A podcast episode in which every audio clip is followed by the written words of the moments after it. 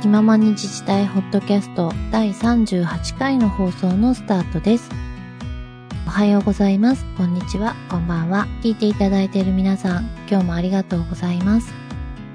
この番組は NPO 法人デジタルガバメントラボ通称 DGL の音声配信番組です。ホームページや Facebook にも活動内容を報告しておりますので、どうぞご覧ください。メンバーは座長、チーママ、そしてあかねの3人とゲストをお招きしてお伝えしていきます。聞いていただいて元気になったり、共感したり、発見があったり、そんな時間の共有を目指した番組となっております。それでは本日のゲストを紹介いたします。高知県高知市役所中央窓口センター内山太平さんです。内山さん、よろしくお願いします。よろしくお願いします。よろしくお願いします。お願いします。はい、パチパえチ。ーパチパチパチですね。ありがとうございます。無理やり出しました。はい。はい。内山さんは大変緊張しております。はい、もう無理です。大枠 しょっ。ぱなで無理って言った人も珍しい。はい。ねえーですね、内山さん、平成28年に高知市に入庁して、で、えっ、と、その後、最初は地域コミュニティ推進課にいらっしゃって、で、令和2年に転機が訪れ、北見市に派遣され、北見市にいる間は、別に窓口にいたわけではない。あ、全くいなくて、1年目は観光、まあ、観光を勉勉強しに行ってたんでう、んうんうん。自治体交流っていう形で、なので観光振興課に行ってたんですけど、自分と一緒に訪れたコロナウイルスが、か 観光で、と一緒に？そうですね、北見に一緒に流れてきたウイルスが、そうですね、観光業に 大ダメージを与えてたので、うん。なかなかね、イベントもなくで、そうそうだね。はい。ちょっとかわいそうだねってなって、うん。外の人向けの観光というよりは、中のね、企業を応援するというか、うん。はい産業を応援するような形で、商業労政課という中小企業を活性化する部署に、はい。はい、配属されました。で、えっ、と、戻ってきたのは今年の4月からそうですね。高知市に戻ってきて、で、観光をやるかと思いきやあそう、そうそう。本当は2年だったんですけどね、北見って。派遣事業大体2年なんで。ただ、自分ちょっと北海道、北見ちょっと好きになってしまって、楽しいみたいな。あと、1年もちょっとおらせてくださいよって言って、令和5年、4年まで2、3、4とおらせていただいて、4年はい、うん帰ってきましたね、今年。最後はちゃんと観光で北見も回れたんですか？あ、もう、何ですかね、そのプライベートとしての観光はもう、だいぶ、はい、だいぶ楽しませていただいて、ちゃんと北見観光をちゃんとアテンドできるくらいにはもう、そうですなっね。て戻ってきてるんですあ、ね。もう任せてください、本当に。美味しい焼肉屋さんから、そうですね、ソフトクリーム屋さんからとかもいろいろ出せるんで、じゃあ北見市としてはちゃんとやることはやり遂げたという形ですね。そうですね、アテンドするときは自分も現地集合しなきゃいけないんで、ちょっと大変ですけど。うんで、あれなんだよ。うん。うん。言ったっけ？何？高知で北見ナンバーの車乗ってんだよ。うん そうですね、北見ナンバーのエクストレイル乗ってるの多分自分だけですね。だけですよね。はい。高知市だけじゃなくて、高知県にしてもそれ一人じゃない？あれ、北見の、うん、北見の公用車なんであれ。民の公用車。井川さんテンション上がってたな 公用車だ、公用車だって言ってましたね。あ、あの、小井川さんが高知に、うん。あの、えっ、と、チェックしに来た時。そうです、あそうです。そういうことですね。うんうん。あ、じゃあちゃんと北見の公用車でアテンドして、今度は高知を案内したの。そうです。そう、私も一緒に回りました。そうです。ありがとうございました。いえいえいえ、本当お世話になりました。桂浜とか、うん。暑い中行きました。いつ行ったんですか？え、えーっと、先つい、先週。あ、もう、もう先々週か。まあ先月、まだ、あの、この暑い中ですよね。暑い中で、暑い中で。暑い中に、使った。暑い中に行って、釣り上げられて。そう。及川さんは暑い暑いって言ってたんだけど、うんうんうん。東京から比べると暑さがちょっと違うかな。ああ、あ、うんでも、そう、北見の冬によく耐えられたなっていう。抱きそうでしたね、本当に。高知年は雪は降るの？奇跡的に1年に1回降るか降らないかぐらいですね。うんうんうん。降ったら、うわーみたいな。そうだよちっね。ちゃい頃、雪降らなさすぎて、たまになんか車の上に積もった1センチの雪集めて、だるまーみたいなのやってましたもん。うん。かわいい遊びだったっあて。そうですね。あれは、おままごとだったんだなって、あの世界は。1センチどころではいない。や、雪国の雪って本当に死活問題というか、ね、うんみんな大変なんだなっていうのを肌で体験しましたね、体感。うんうん。えー北見ナンバーの車は北見で乗ってたんですか？北見で、なんか、高知で、高知に帰省した時に買ってたんで、車庫証明だけ北見に取ったみたいな、ちょっとなんか謎なことをしてたんですけど、本当に謎なんで、そこら辺。な、謎、まあでも、謎、えー？うんそろそろ、高知ナンバーに直さないかんなって思ってます。あ、直しちゃうの？ちょっと公用車いつまでも やっぱ置いとけないんで。恋をしなくなっちゃ。そうう北見でも結構お客さん来てくれるんで、お客さんというか、うん北見の方が、その都度、ちょっとネタにしてます。これ、みたいな。公用車でーすって言って。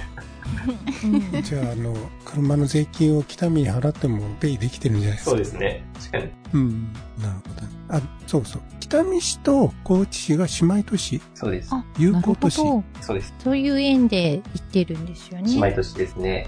姉妹都市ね。この長い関係があって、お互いで出向し合っうんうん。てるっていう感じですか？35周年だったのかな？もう、へえ、あ、有効。あそう姉妹都市の姉妹都市そうですね。締結してから。うん。でその都度、なんですかね、自治体の職員交流というか、そういう形ではい自分が行ってる間、北見からも高知に行ってみた形で、うんそうですねう、んお互いの職員交流をして、絆を深めてましたね。ね、なんかそういうのってあるんですねっていうのが。あるんです。あるんですよ。ね、なんか今なんか、北見に研修に行きたい人なんかいっぱいいるだろうし、そうですねだから。こういうのがないといけないんですよって。うんねうんうん。本当に大事な制度だと思います、本当に。え。自分の市町村だけ見ててもダメだなっていうのは本当に知りましたうね。んうん。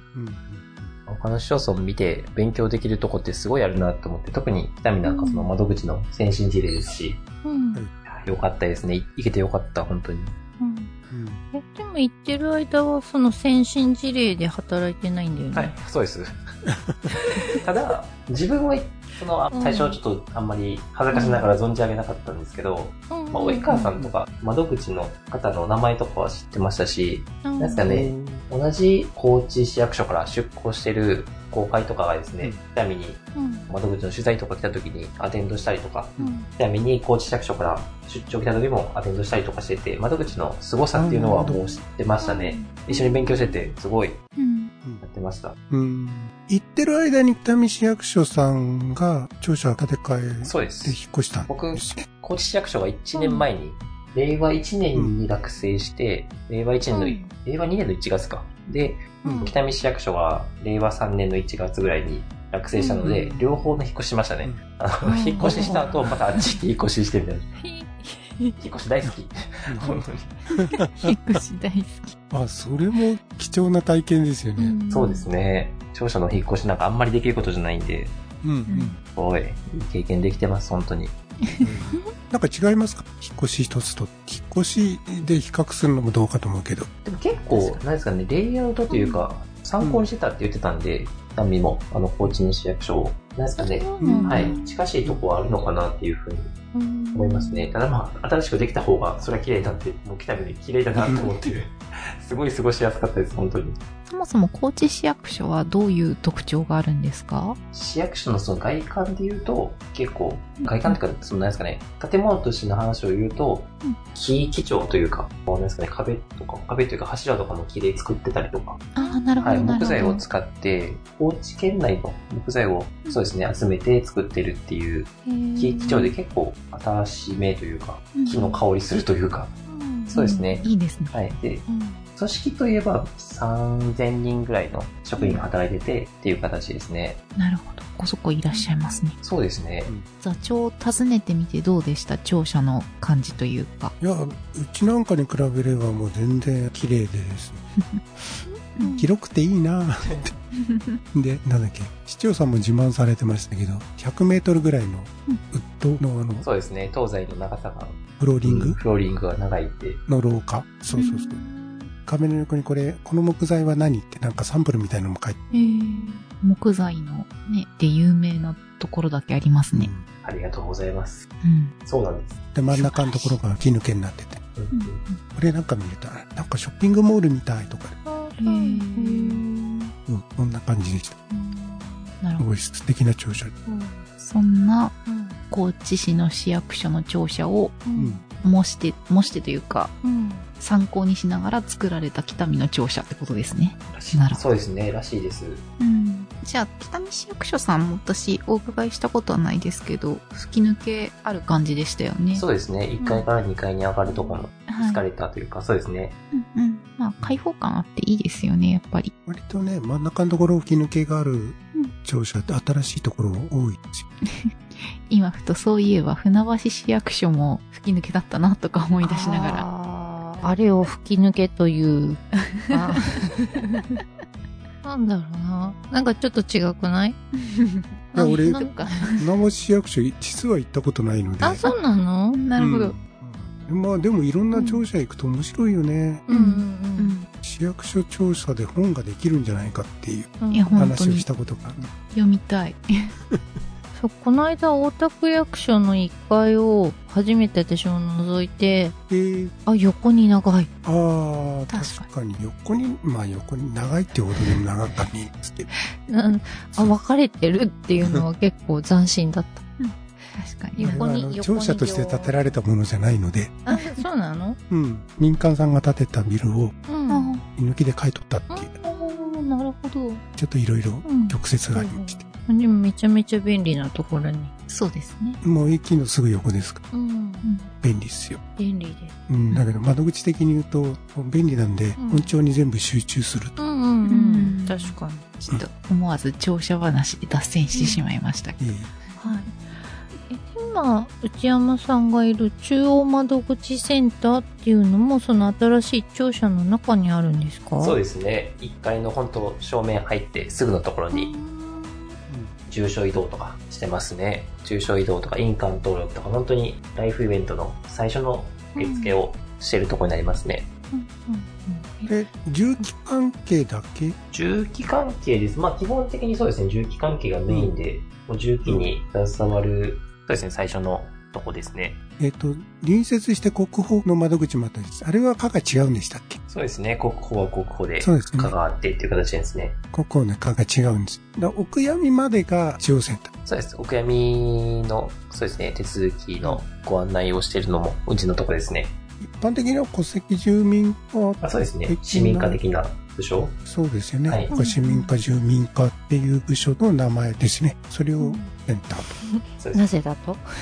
前身が多分市民化的なところで、うん総合窓口的な機能を持たせようっていうところで、主要窓口センターというかっこいい名称に。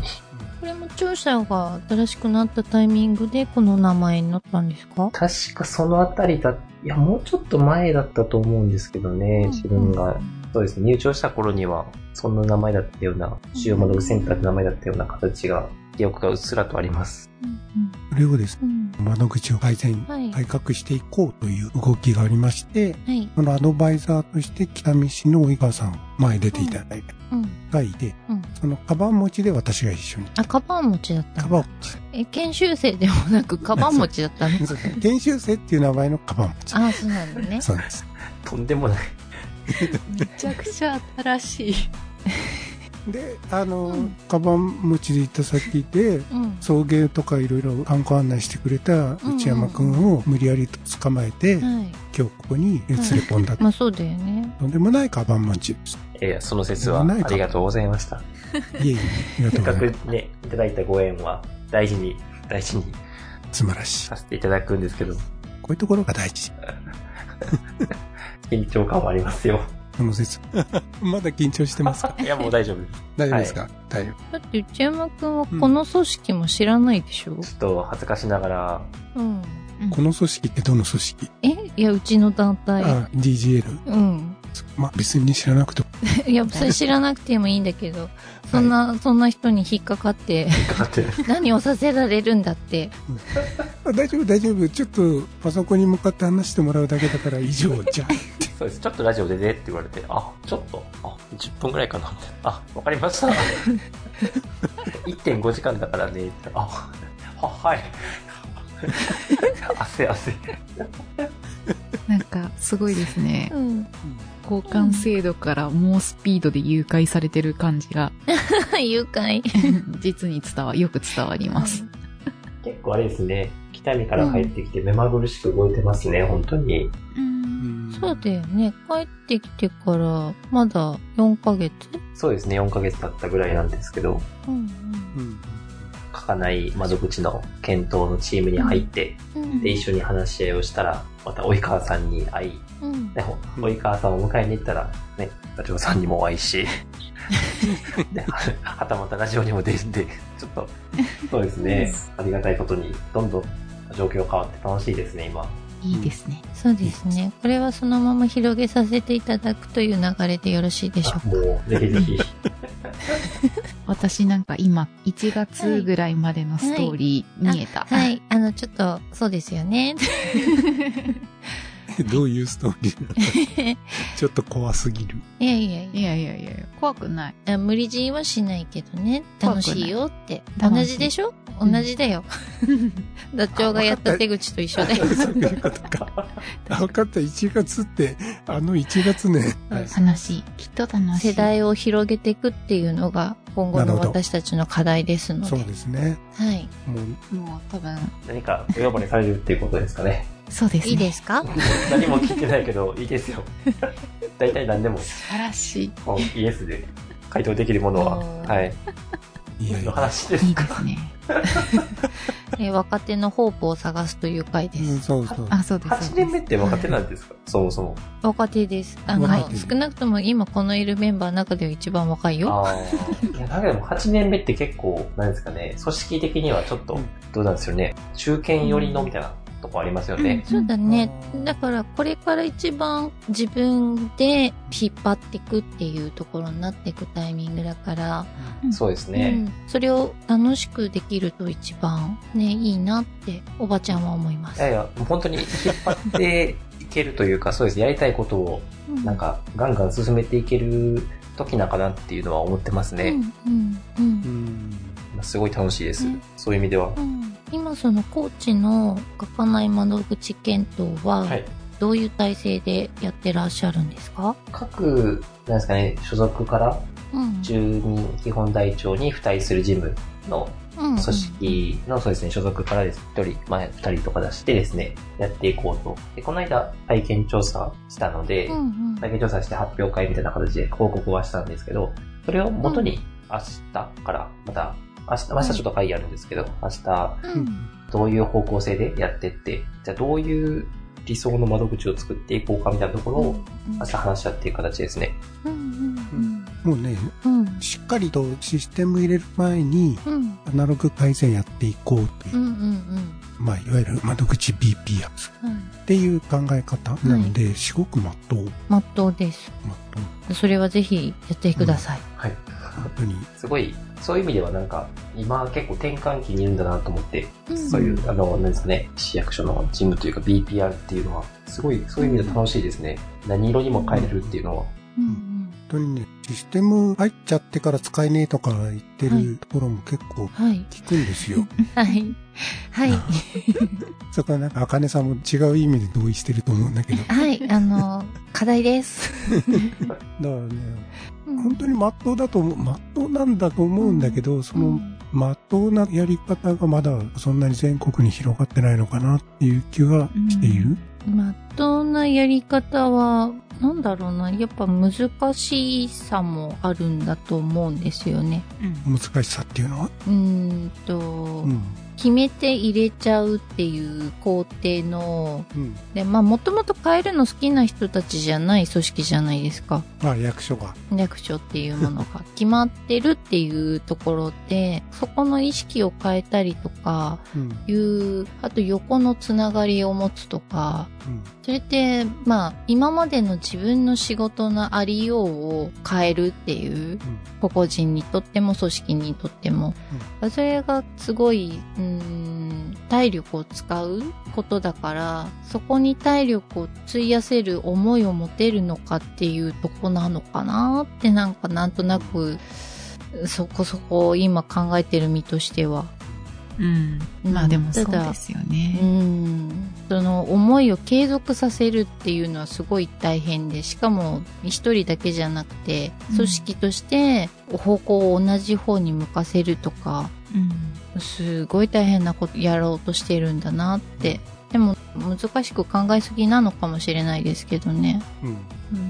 まあでも、D より X ってよく話するじゃないですか。うんうん。なんだろう、変えようとする組織体制うん。とか、変わろうとしていく、その、うん、そうですね、変えるっていう意思決定をするっていうことが多分大事な気はするんですけれど、ツール入れて簡便にしていこうとか、うん。デジタルの要件をより複雑にするような、うん。うん、今のスタイルを変えないまんまデジタルの方に変わってもらうみたいなのがやっぱ多いなとは思いますよね。うん、よく一般的な話で言うと、はい。ルンバの話よくされると思うんですけど、はい。いわゆるその家買ってはい。床にいろいろ雑誌とか置いたまんまでルンバ稼働してもメリットって得られないじゃないですか。うんそうそうそうそう。なんで、ルンバがちゃんと稼働できる自動化のメリットを享受できるように、そもそもその床とか綺麗にしなきゃいけないよねって話だと思ってて、そういう身近な話で聞くとみんな、あ、そうだね、変わんなきゃねって言うけど、いざ自分の仕事じゃそれをシステムが最大化、ん？システムのメリットが最大化するように、うん。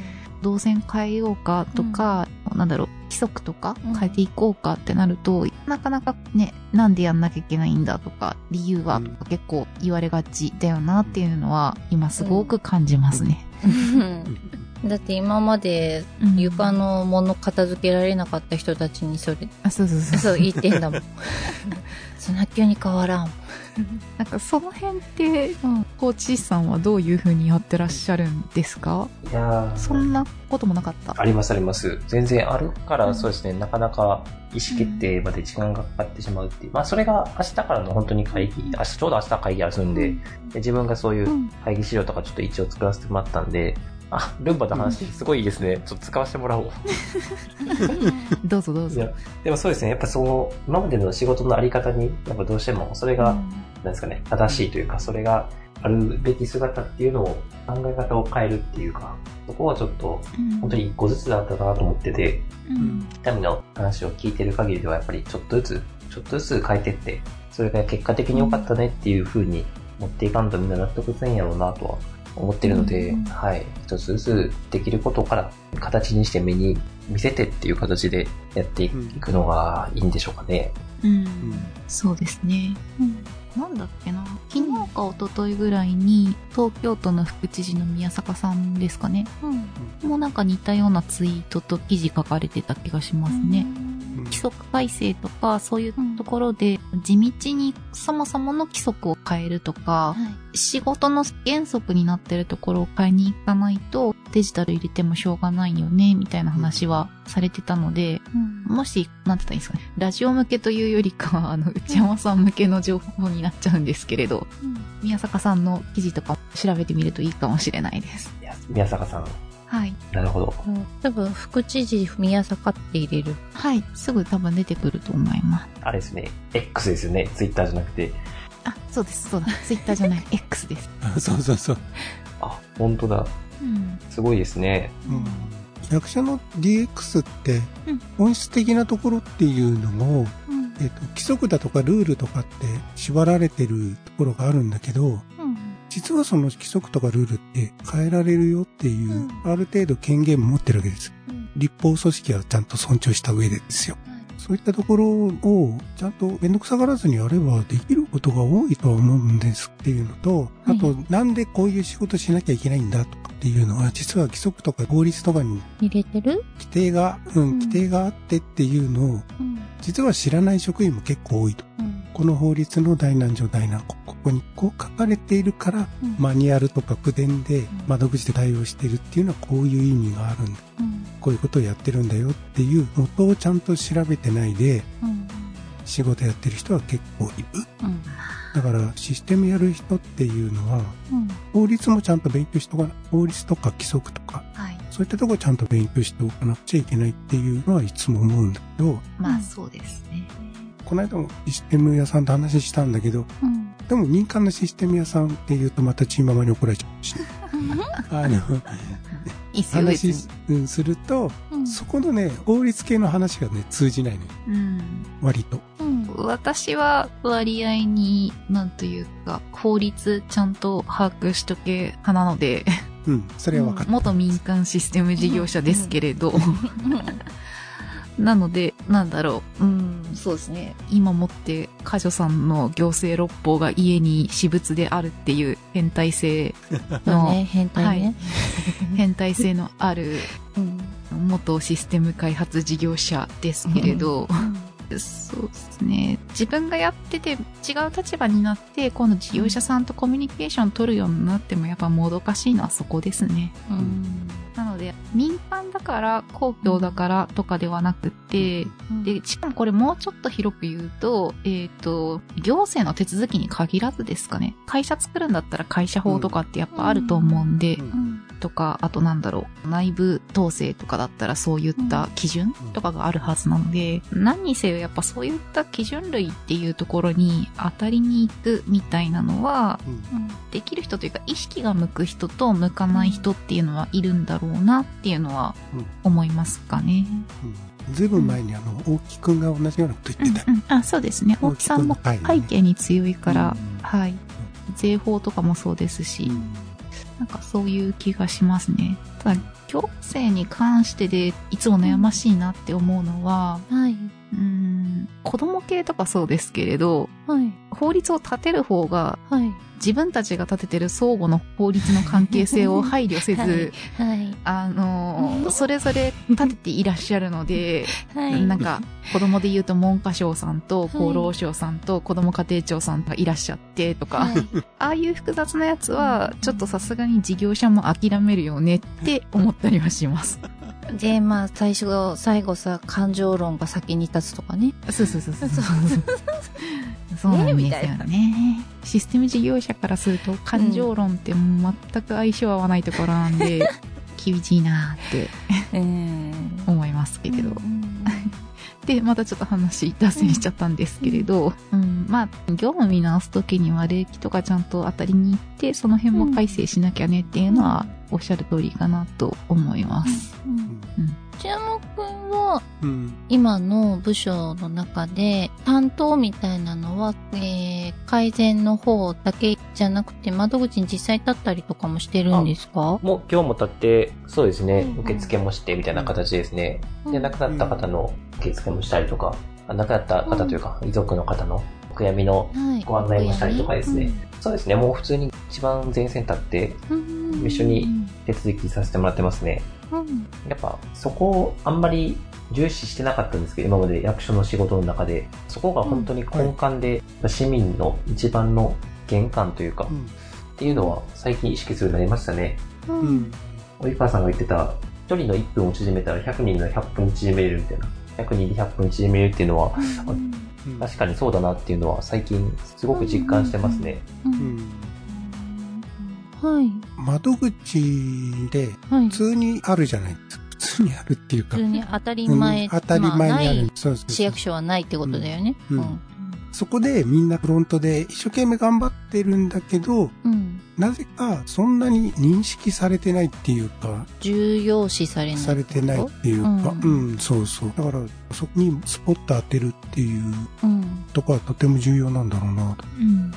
まあ市民にとってもそうだけど、市役所業務にとっても、うん、なんていうのかな、その言い方があれかもしれないけど、基礎のデータ集合になるわけじゃん。うん、うん、あと、だから、どうだっけ、裾野市さんだっけ？はい。委託やめるって言った。委託をやめる。窓口委託。ああ、わからん。確かそんな、うん、うん。窓口業務委託をやめますと。あ、そうなんだ。うん。要するにその、お客さんとの接点だから。はい。そこそれは、うん。重要視するから直営にしたそうそうそうそう。時間に、ちゃんとコントロールが効く形にするんだっていう。うん。うん、確かそんな意図だった。うん。ごめんなさい。間違ってたの？でもどっかの市はそういう考え持ってやってるってとこでしょ？そうそうそう。うん。そう、そういう最前線を全部委託しちゃうっていうのもどうかなっていうのは昔から思ってた。うん、うん、うん。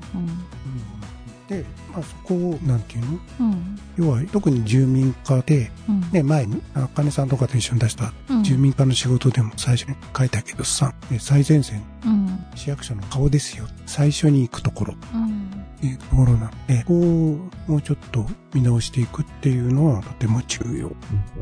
うんそうですね。住民課だけじゃなく、住民課を起点とした各窓口を横で、牛で並べ、全体としてのサービスを向上させ、うん、なおかつ横で連携しなくちゃいけないっていうことは、連携しなくちゃいけないっていう仕事があるわけじゃないですか。それを減らしていって、全体の業務量を減らすよ。うん、だから両方よしの改革ですよっていうところなんだけど、うん、なかなかその両方よしなのがあんまり伝わらない。うんそう。最初のうちはね。うん。っていうところ。そうですね。なかなか、うん。なんでしょうね。住民の利便性とかを追求して自分たちの手数を増やすみたいな努力の方向性に行くことも多いなとは思いますね。うん、うんなんかその辺悩ましいですよね。実際に BPR 進めていく中でも。内山さんなんかその辺悩んだりしませんか？いや、そうですね。まあ、特に自分のところでワンストップを目指していくっていう話になってくると思うんですけど、どうしてもじゃあ今ある知識だけじゃ足りないっていう話とか、スポーツ根性というか、高校の選手でやっぱ全部覚えてみたいなってなってくるのも、どうしてもしわ寄せが来るのかなっていうとこもあったりして、多分、天秤として、まだ今のその天秤っていう考え方なんで、アナログの変えることって、この右側の方を軽くしたら左が重くなったりとかっていうのがあるので、ここを軽くしたら自分たちが重くなるのかなっていう懸念はやっぱ持ってる人は少なからずいるのかなっていうふうには思いますね。そうですよね。いや、確かに。そこを、いかになんですかね、どっちも得するように進めていくっていうのが多分自分の仕事かなと思うので、今年1年の。ドイツ、ドイツって感じですね。その、さっきの冒頭の、あ、冒頭じゃないな。なんか10分前ぐらいの話に戻りますけど、その、BPR とかやるときには原則論を把握しているべきだっていうので、まあ、国保とか、税とか、ね、その辺、後期高齢とか、ああいったところの根拠法をもちろん把握しなきゃいけないんだと思うんですけど、そこの改正をじゃあ今度は、なんだろう、市民化の改正、ん。重機っていうメインの業務持ちながら、追いかけ続ける人間を育て続けるってなかなかむずいよねって、これもう多分10、20年来ぐらいスーパーマン型だとか、インテリジェンス型だとかって言いながら、総合窓口の歴史を紡いできたと思うんですけど、スーパーマン育てるの難しいよねっていう、その20年前ぐらいの議論に戻る気がするんですよね。うん、ただ、うん、全部を受け取らなくっても、一部だけだったら普遍的に変わらないよねとか、そこだったら住民化で受け取ってもいいよねとかっていうのはある気がするので、そこの最適解見つけるって、対話しながらやんなきゃいけないんで難しいですよね。あ今、自分が総合窓口の提案やってた時のことをふわって思い出して、おおおってなりました。もう8年前ぐらいだったんですけど、一番大事なところ変わらないなって思いながら聞いてた次第です。本音の部分で言うとさ、開かない窓口みたいなやりましょうって言うと、そういう重機窓口のところにまあ大体設定しましょう。でそうすると、そっちは人くれんだろうね。なる。業務量不連。はい、他の部署からするとさっき内山さんがおっしゃった、え、うちから剥がされんの、うんうん、そういうところが最初に結構来ちゃう。大体窓口 BPR の意見の話とかの時に、人員の話っていうのは出ないんだけど、うん結構裏で、いや、みんな思ってんじゃねえかな、とかって思って、まあ、相対としてこれから働き手が少なくなっていくんで、はいはい、なんとかしなくちゃいけないっていうのは頭では分かってるけど、はい、っていうところだと。うん、なんでこんな重たい話になったの？重たい、重たい、真面目な話ね。真面目な話。そうそうそう。もうちょっとゆるふわな話で 行くべきでしたね。ちょっと冒頭のあの観光ぐらいのトーンに戻したいっす。観光のトーンああ、でもそうですね、うん、ニュースターを生もうみたいな話に戻るんですけれど。はいはい、そこに戻ります。はい。うん、うん。いや、なんかちょっと内山さんとおしゃべりしたいなと思って。ああ、えー、若手推しシリーズですかあそうそう、若手推しシリーズなんでね、前回に引き続き。ここのところ、うん。そんな感じになってきてるんで。うん。なんていうか、私の一方的な印象ですけど、公務員の方々って奥ゆかしい方が多いなと思っていて、その、えっ、ー、と、今まで知り合いじゃなかった人と、職務上移動になっちゃったらもうしょうがないけど、うん、新しく人間関係性広げるのちょっと苦手とか、はいはいそういう方いらっしゃるじゃないですか。うん、そうですね。はい。なったらいいんですかね。そもそもなんで北見に行ってみようみたいな思ったんですか？自分で手挙げされた感じですか？そうですね。でも、自分高知市生まれ、高知育ちだったんで、はい、出たことなかったって、大学も高知大学だったんで、うん、出たことなかったっていうのもあるんですけど、結構人に可愛がっていただくことが多かったんですよ、人生で。すごい、ありがたいことに、人に恵まれているというか、すごい皆さんがよくしてくれてて、自分も人と話するの好きだし、人と、いろんな人の話聞くの好きなんで、やっぱ、ちょっと、なんですかね、世界変えてみたいなって、もうちょっと違う人たちもお話ししてみたいなっていうのが多分根幹にありましたね。すごく本当にいろんな人がお話つけて、北見の、何ですかね、社長さんとか、本当にいろんな、あの、新しく創業支援とかもしてたんですけど、令和3年4年度は、創業支援とかでどういう経緯でこの人お店開くんだろうとか、っていうのを話聞いたらやっぱりすごい勉強になったし、あこういう生き方もすごいなっていうのは本当に思いましたね。うん、なるほど。なんていうか、うん、そうですね。他人と触れ合うのに抵抗感がないとか、うん、人の話を純粋に聞けるって言ったらいいんですかね。うん、これから先、窓口改革以外もそうですけれど、うん、仕事やっていくのにすごい大事な能力なんだろうなって、最近の自分が思う若手のすごい方の話を聞きながら思うところですね。どうやったらこのこういう子たちがいっぱい出るんだろうって。いやいや、なんも出ないんですよ。そんな、あの、褒め、褒めてもなんも出ないんですよ。そうスーパーチャットとか送れないですよ、今僕。ありがたいです。そんな言っていただいて。いいあの、スパチはこっちから送るものなので。ますます輝いてほしいなと思いながらずっと話聞いてます。うんでも8年目って本当になんか油の乗った時期というか、本当にいろんな、うん、なんですかね、多分部署だったら2部署目、3部署目の人が多いと思うんで、うん、そこでやっぱいろいろできるって気づけたのはちょっと大きかったかもしれないですね。うん、北見にいた時は結構任されることも多くて、本当にいろんなとこに足運んで自分で仕事作ってみたいなこともできてたんで、やっぱそういう仕事が形になれば、アイデアが形になって、それが仕事につながればすごいやっぱ楽しいなっていうのはあって、そうですね、8年目って結構、8年目というかもそうですね、今の若手として楽しめてるのは大きいかもしれないですね。うんうんうん、その日程自分で企画して、それが実現する。はいはい。その、やってみなよ、みたいなのを言ってくれた人がいる、みたいな感じなんですかね。そうですね。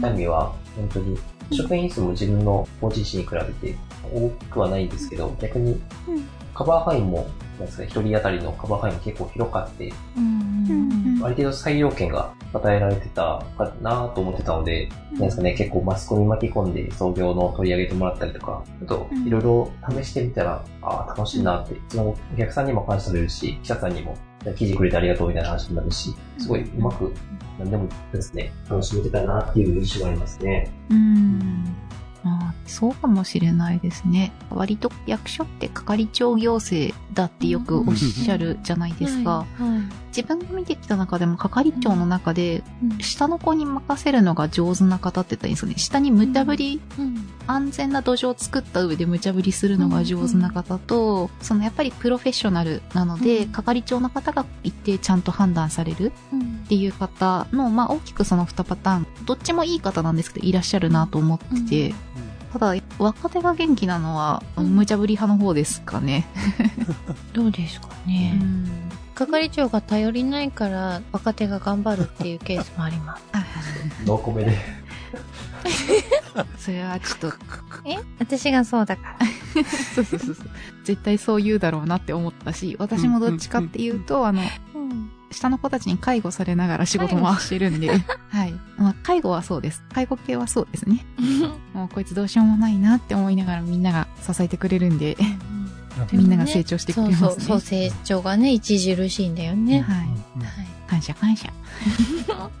まあまあ、あの、ひどいケースもありますけどね。うん。うん、まあ、無茶ぶりもね、うん、ちょっと高めじゃないとダメですからね。メジャーリーグのボールいきなり投げたらダメですからね。まあでも、そこら辺はね、人事ガチャの話なので、うん、ラッキーだったらもうラッキーと思って、うん、そうですね。そう、ラッキーやってやるぞっていう感じ。うん。うん、だからまあ、高知市の方の中でも、その、いい方に当たってきたし、北見に行っても、より視野とか視座が変わるような体験ができたっていうとこなんですかね。うん、そうですね。それは結構大きかったかもしれないですね。本当に。出会う人人がすごい良かったので、うん、環境もそうですね。前の地域コミュニティってとこも、高知市の時の地域コミュニティも、その地域の方、街づくりとして、何ですかね、この街を盛り上げたいっていう方を応援する部署だったので、それも、何ですかね、割程度地域の人とこうやったらもっといいんじゃないとかっていうのを調べたりとかしたり、ですかね、こうやったらもっとね、街のみんなが集まれるような街になるんじゃないとか、街づくりとして盛り上げるんじゃないとかっていうのをいろいろ話し合って何かを作っていく形だったんで、まあ、そういうのも、そうですね、自分の中で一つ大きな経験になりましたね。そうやってアイデアを作っていくというか、そういう土壌にはなってきたのかなっていうふうには思いますね。うん。なるほど。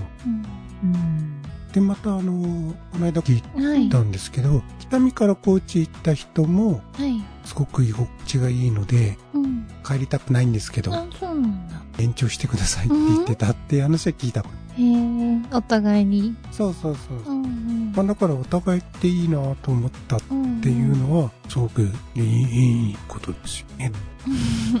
一個気になってるのは、はい、その方は北見に高知の公用車持ってるのかなっていうのはちょっと若干気になりましたけどね。高知ナンバーです。高知ナンバーでしょ。そうあ高知ナンバー、ぜひ北見を走る高知の公用車。還暦仕様にしとかないといけないから。確かに。で、住民の方との付き合い方が、うん、そういう、なんて、振興支援みたいなところとか、産業振興的なところと、また、重機とかの窓口って違うじゃないですか。うん、これはどんな感じで？なんでしょう、でも、その、対個人っていうのは、あんまり変わらないかなと思ってて、うん、その人も多分何かがあって、ライフステージ変わるという、ちょっと一期一会ではあるんですけど、そこは。でもなんか話聞いてる人も話をないですかね、お話、どういう形でお住まいですかとか、っていう話とかしてる中で、そこは対個人の話を、まあ、少しでも傾聴じゃないですけど、聞いて、より寄り添えるようにはしていきたいなとはちょっと思ってますね。当たり障りないこと言っちゃった、言っちゃいましたけど。いやいやいや。いやでも、そういう思いになれるのもとても大切なことなんそこは今までの経験が生きてるね。そうですね。まあ、うん、窓口なんで理不尽に呼ばれることもたまにありますけど、それはそれで、ああ、思ってると思うしかないんで。いろんな経験人の数だけやっぱ、対応というか、学ぶことも多いかなっていうのは思いますね。納得するまで返してやんないとかって思ったことあったっけね？え、反対に話さないの？そうそうそう。いや、もう話し込んじゃって。うんうん。なんか最初クレーム言ってきたんだけど、うん、いや、これはね、こういう意味があってね、こうでね、こうでねってやってた。お互いでなんか、意見交換会みたいになっちゃって。うん、窓口で立ったまんま、お互い。立ったまんま。っていうことがありましたけど、でもそういう時ってお互い笑顔で別れた後に、充実感があるというか、うんうん、そういうの楽しんでね、そういう窓って面白いですよ。うん行くまでやっぱ分かんなかったですね。楽しみがあるっていうのは、すごい今結構楽しんでますね。うん、うん、うん。まここら辺がね、あんまり割と若あの若手っても本当入りたての人ね、になかなか伝わってないのかなって思う時がたまにあります。結構ほら、うん役所で文句言われたりとか何してるとかって、うん、えー、ツイッターじゃない X とかで、いろいろ流れてたりもするじゃないですか。そういうのにね、大変なんか嫌だな、そんな窓口行きたくないなとかって思って、採用されたら窓口担当で、うん、嫌だなとかって思って、最初から嫌だな、嫌だなと思ってるとなかなか。そうですね。なんか、うん、うん、いいことに気づけなくなっちゃいますね。うん。うん。うん。でただやっぱりその楽しめるっていうかそれも、うん、本人も含めて周りの環境もあるのかなっていうのは、うん、だそういう土台を作っていくっていうのも、うん、BPR の一個なのかなって。うんうん、そうですね。そこにつなげますか、うん、素晴らしい。うん。素晴らしい。無理やり。いや、なんか、うん、その仕事をやっていくっていう意味で、これを続けられるのは、モチベーションが維持することじゃないですか。うん、だやっぱり今日、内山くん何回も楽しいっていう言葉を使ってくれてて、うん、でそれが何気なく出てくる状態にあるっていうのが、一番ここから先の市役所を維持するために必要なことなのかなって。うん、まあ、大変は当然、ね、大変はいっぱいあるにしても、やっててよかったとか、うん、あこの時は楽しいって言える時があったとか、うん。うん、今、新しいことをする検討も楽しいことばっかりじゃないけど、この今いるメンバーと集まって、しんどい中やるのも楽しいんだって、うん、そういうところから作っていかなきゃ、作れてるの頃がうまくいくところになってくるのかなって。うん、やんなきゃいけないからやらされてやるんだみたいなのは、お膳立ては同じことやってても、うまい結果にはやっぱりならないのかもしれない。うんうん確かにそうですね。うん。そう、な、なんだっけな、うんと、あの、内部の話をどこまでしていいのかわかんないんですけど、うん、うんと、うまくいってない市町村さんで、うん、で、うん、そう、ここの人たちはすごい頑張ってると。うん、だけど、頑張りが縦列で分かれちゃって、隣に伝わらない。うん、で、結果的にはシステムとして使われなくなる。うんはい、の頑張ってる方が辛くなるやつってやっぱり、うん、その、頑張ってるからいいっていうわけではなくて、その先に、うん、うん、お互い尊重できて、お互い一緒に仕事することが楽しいって言える、そういう土台があるからこそ、うん、うん全体としてうまくいくんじゃないのかなと。うん、そうですね。うんまあ、本当にシステム入れたけど、なんでしょう。やめちゃうっていうことありますからね。うん。それをなんだろう？やめる判断。うん。もう、そね、うん、その前向きにできるんであれば、ありだと思うんですよ。うんうん、だけど、なんていうのかな、失敗作だって終わっちゃって、うん、結果ボロボロになっちゃうようなのは、なんか悲しいな。うん。うん。うんあ、そう、そういう意味で言うと私、ちょっと話脱線しちゃうんですけど、失敗を、なんて言ったらいいんですかね。失敗にしなくするスキルって大事だなって思うんですよね。うん、うんうん、その、アジャイルとかってよく言いますけど、まあ、なんでしょう。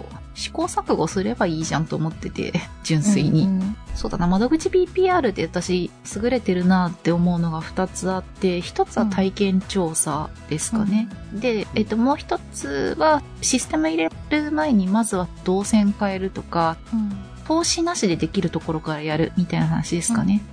うん、辞める手続きを決めるとか。うん、で、それのいいところって結局お金かけてないんで、ちょっとやってみて、もう一回窓口探検調査自分たちでし直してみて、ダメだったら修正すればいいじゃんって、失敗じゃなくなるじゃないですか。うん。最近すごいシステム導入とかのお手伝いしてて思うのは、うん、壮大なもの作ろうとしすぎて、実行できずにとか、うんうん、もしくは維持ができずに終わっちゃうみたいなケースが多いと思うんで、まず手回りのできるところからちゃんと改善して、繰り返し繰り返しやり続ける文化って言ったらいいんですかね。うん、試行錯誤の思考の部分ですけど、試行回数を繰り返す、単サイクルでずっと繰り返していくみたいな文化を作ることが多分一番大事なんだなって、うん、最近、うん、及川さんたちがやっている、うん、いろんな団体さん見ててですかね、うん、思うところですかね。うんその辺はまさに今、なんでしょう、内山さんもやってらっしゃってて、多分日々日々試行錯誤してらっしゃるんだと思うんですけれど、すごい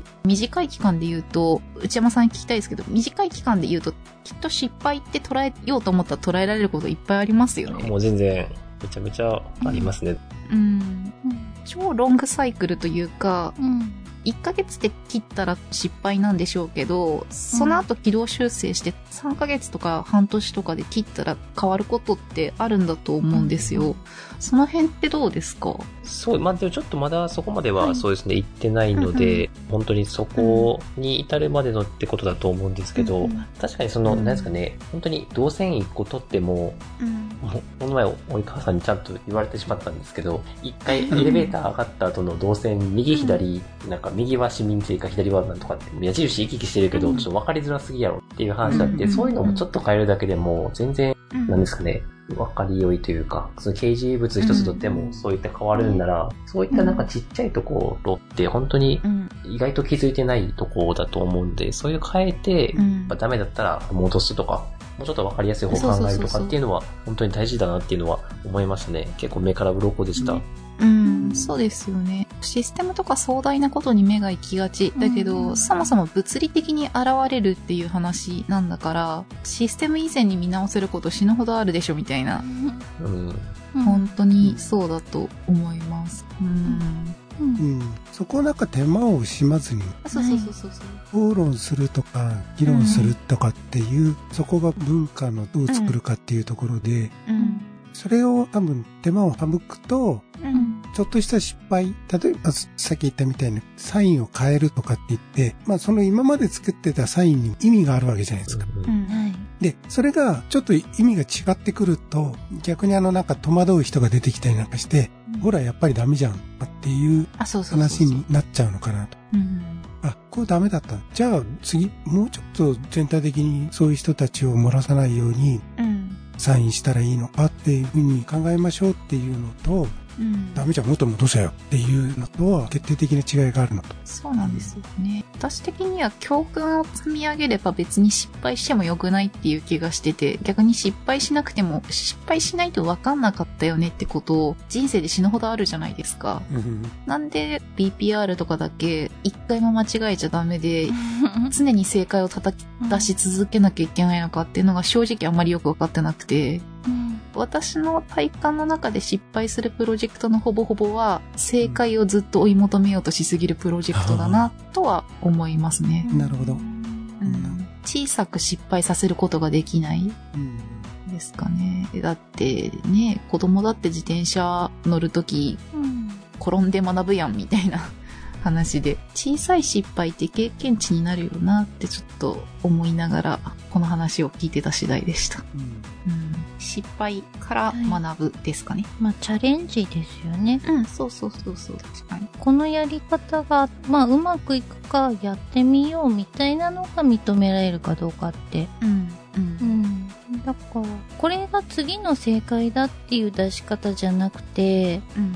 そうすると間違いが許されないから、ちょっと変えたこのやり方が当てはまるのかが、やってみないとわからないからやってみようって。言って、それを受け入れてくれるところが、みんなで作れるか。うん、と、あと、まあ、今までって役割分担的に、例えば今回のその PPR の一環って自分のある意味担当外なところも意見出したりする機会がいっぱいあるんだと思うんですけど、そういったところをお互いに意見出しをするっていうところ、うん、それを相手に実担当に伝えて一緒に考えるっていうのも新しいチャレンジだと思うんですよね。うん、さっきの案内っていうものって、庁舎管理は、まあ庁舎管理で多分ちゃんといて、従来であれば庁舎管理がやったことでしょで終わってる。うん。だけど、うん。そうそう。私なんかほんと、なんだこの、なんでこんなになってんだって言ってた。だからそう、庁舎管理、そう。でも、こういうやり方どうなんだろうとか、ポスターの貼り方どうなんだろうっていう、そういう全体から見る機会があった場合に、じゃあそこの場ではこういう意見があったよっていうところで、じゃあ駐車管理も一緒に考えようよみたいな、横の広がりができてきた上で、で、別の視点での意見が尊重されるような、うん。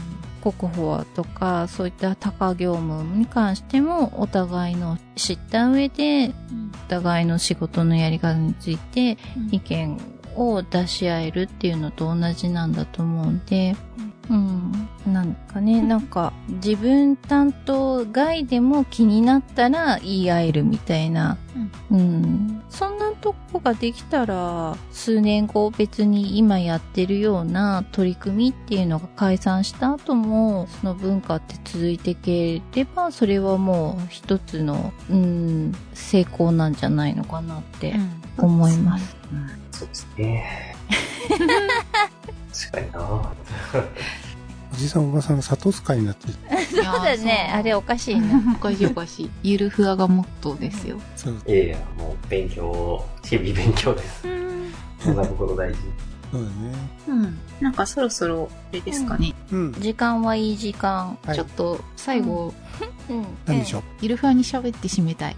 うんうん。どうぞ。最近気づいたんですけど、最近と本当一昨日ぐらいに気づいたんですけど、自分の地元、四万十川っていう川があって、日本最後の清流って言われてるんですよ。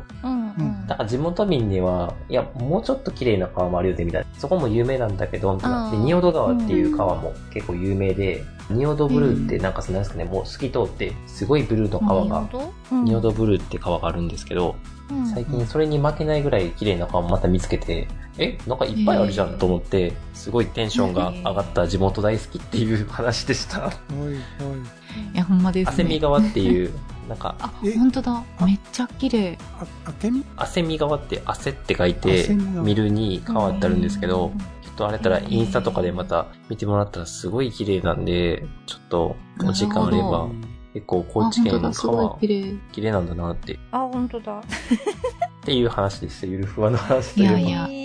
いいですね。結構観光スポットが多くて、まあ体験系がちょっと多いんで、なんですかね、そういう川遊びとかもできる街だったりするので、そうですね。うん。私、高知好きですよ。ありがとう。川沿い、はい、見るの大好きですし。高知は行ったことないよ。いや、なかなかね、ちょっと四国って行かないと思うんですけど、うん、本州から中国地方とか、うん、そうですね、淡路島こうで行ってきたら、意外と本当に違う国というか、四国って本当に違う国だと思ってるんで、すごいいいです。うん。前あの、ほら、えー、南国の崎山さんが出たじゃないですか。うん、その時に盛んにおっしゃってましたけど、うん、高知空港まで、うん、うん、近いですよ。うん、近い。そっか、崎山さんいらっしゃった頃もそうですね。うん。高知、行かなくちゃ。空前の龍馬推しなんで、高知は。本当に。空港も龍馬空港なんで。そうですね。ラブですね。みんな愛してます、高知の。龍馬さんのことを。うんそうですね。高知龍馬空港ですし、うん、あとは、わら焼きを食べに行きたい。あ、そうそうそう。塩で、塩で食べるカツオが。食べてきました。あ、いいなほら、いいな。なんだっけ？わら焼きの専用の串？うん。串？串？串？うん。好き？好き？わらな、わら焼き用の用具が、専用の、専用の道具があるっていうのを、私はこの間行って初めて知りました。売ってんですか？あれ。なんかね、売ってるんだけど、なんか最近入水は難しいとかって聞いたよ。はえー、作ってる人が少ないの？そうそう、作ってる人が少なくなって言っている。ちょっと、わら焼き食べれる木じゃないですか？でも、わら焼きって本当に美味しいんですよね。美味しい。美味しい。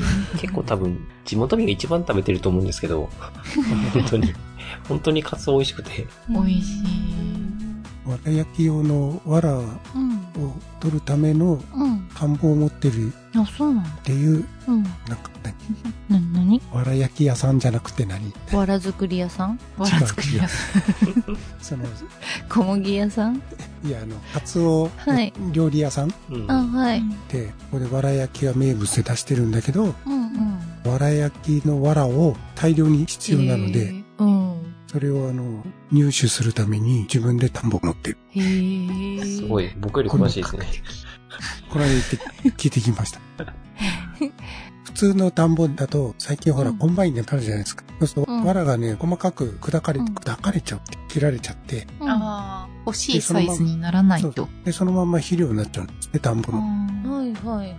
藁焼き用の藁を入手するのがなかなか難しいっあ、そうなんだ。ていうなる聞いてきました、これも。さすが高知です。行っ食べながら聞いたの。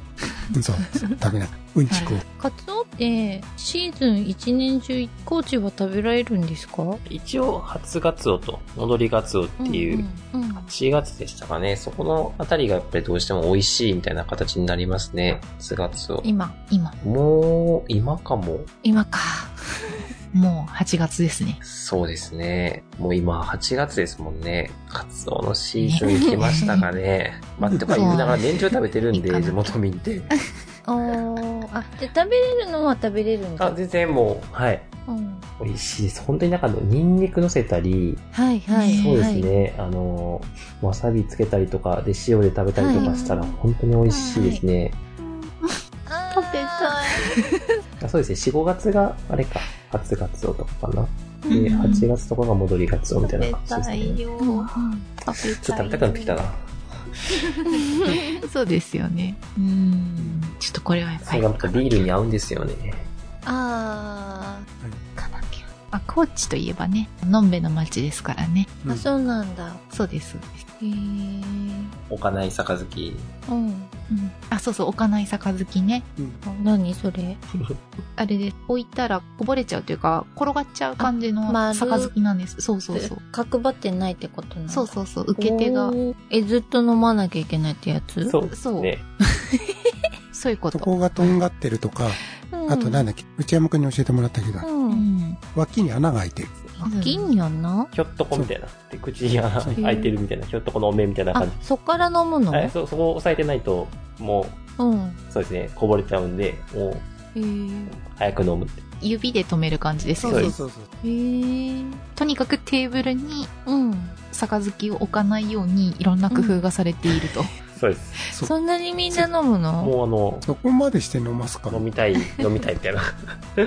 そういうお遊びがやっぱ好きなんで、うん高知の人は。うん昔から結構ある文化で、まあそれもたまにそうですね、上の人と飲んだりするときはやったりしますね。へーそこまではそうですね。ただまああの、今ちょっとコロナでなくなっちゃったんですけど、うん。返杯っていう、本当に杯を返すみたいな。うん返す杯って書いて、返杯って言うんですけど、はい。相手が飲んだ器ももらって、自分も飲んで、また渡して飲むみたいな、この一生終わらないゲームを、ムゲームというか、飲み潰しみたいなことをしてたんですけど、それも全然年齢関係なくやってるんで、恐ろしい街だ。あ、でも、なんか、まあ、仲良くなる。そうですね。あ、ねそうです本当ね。にすごく仲良くなります。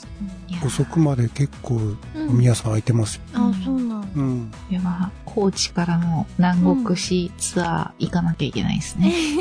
北見の雇用者はまだあるんで、い 北見の公用車があるうちにつでもお越しください。行かせていただきます。はい。はい。ありがとうございます。うん、ありがとうございます。じゃあ、高知に行きたくなったのと、カツオが食べたくなったところで、はい。はい。そんな締め方でいいんですか？あ、うん、こんな締めあ、方で、本当ですか？うん。時間になったら、みたいな。あはい。戻りガツオならぬ、はい。北見市からのね戻り内山さんですかそうですね。。戻り人材。戻り打ちや。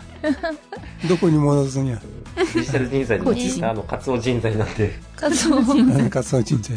黒潮に乗ってこれいろんなとこ。そうだね。回っているこれからまたね、また高知で、うん。うん、成長して、はい。どこに今度は飛んでいくんでしょうって。そうですね。うんなんか、うん。他の市町村さんとね、そういうのも一緒に話し合いとかしたいですね。あの、ね、なんか、そういうのはまだやってないの？ちょっとまだ僕のそうですね、スキルとか、うん。レベルとかじゃちょっとあれなんですけど、またそういうのもなんかやっていけたらいいのかなって。うん、うん、うん。うん。大丈夫。準備しときます。怖いよ。怖い。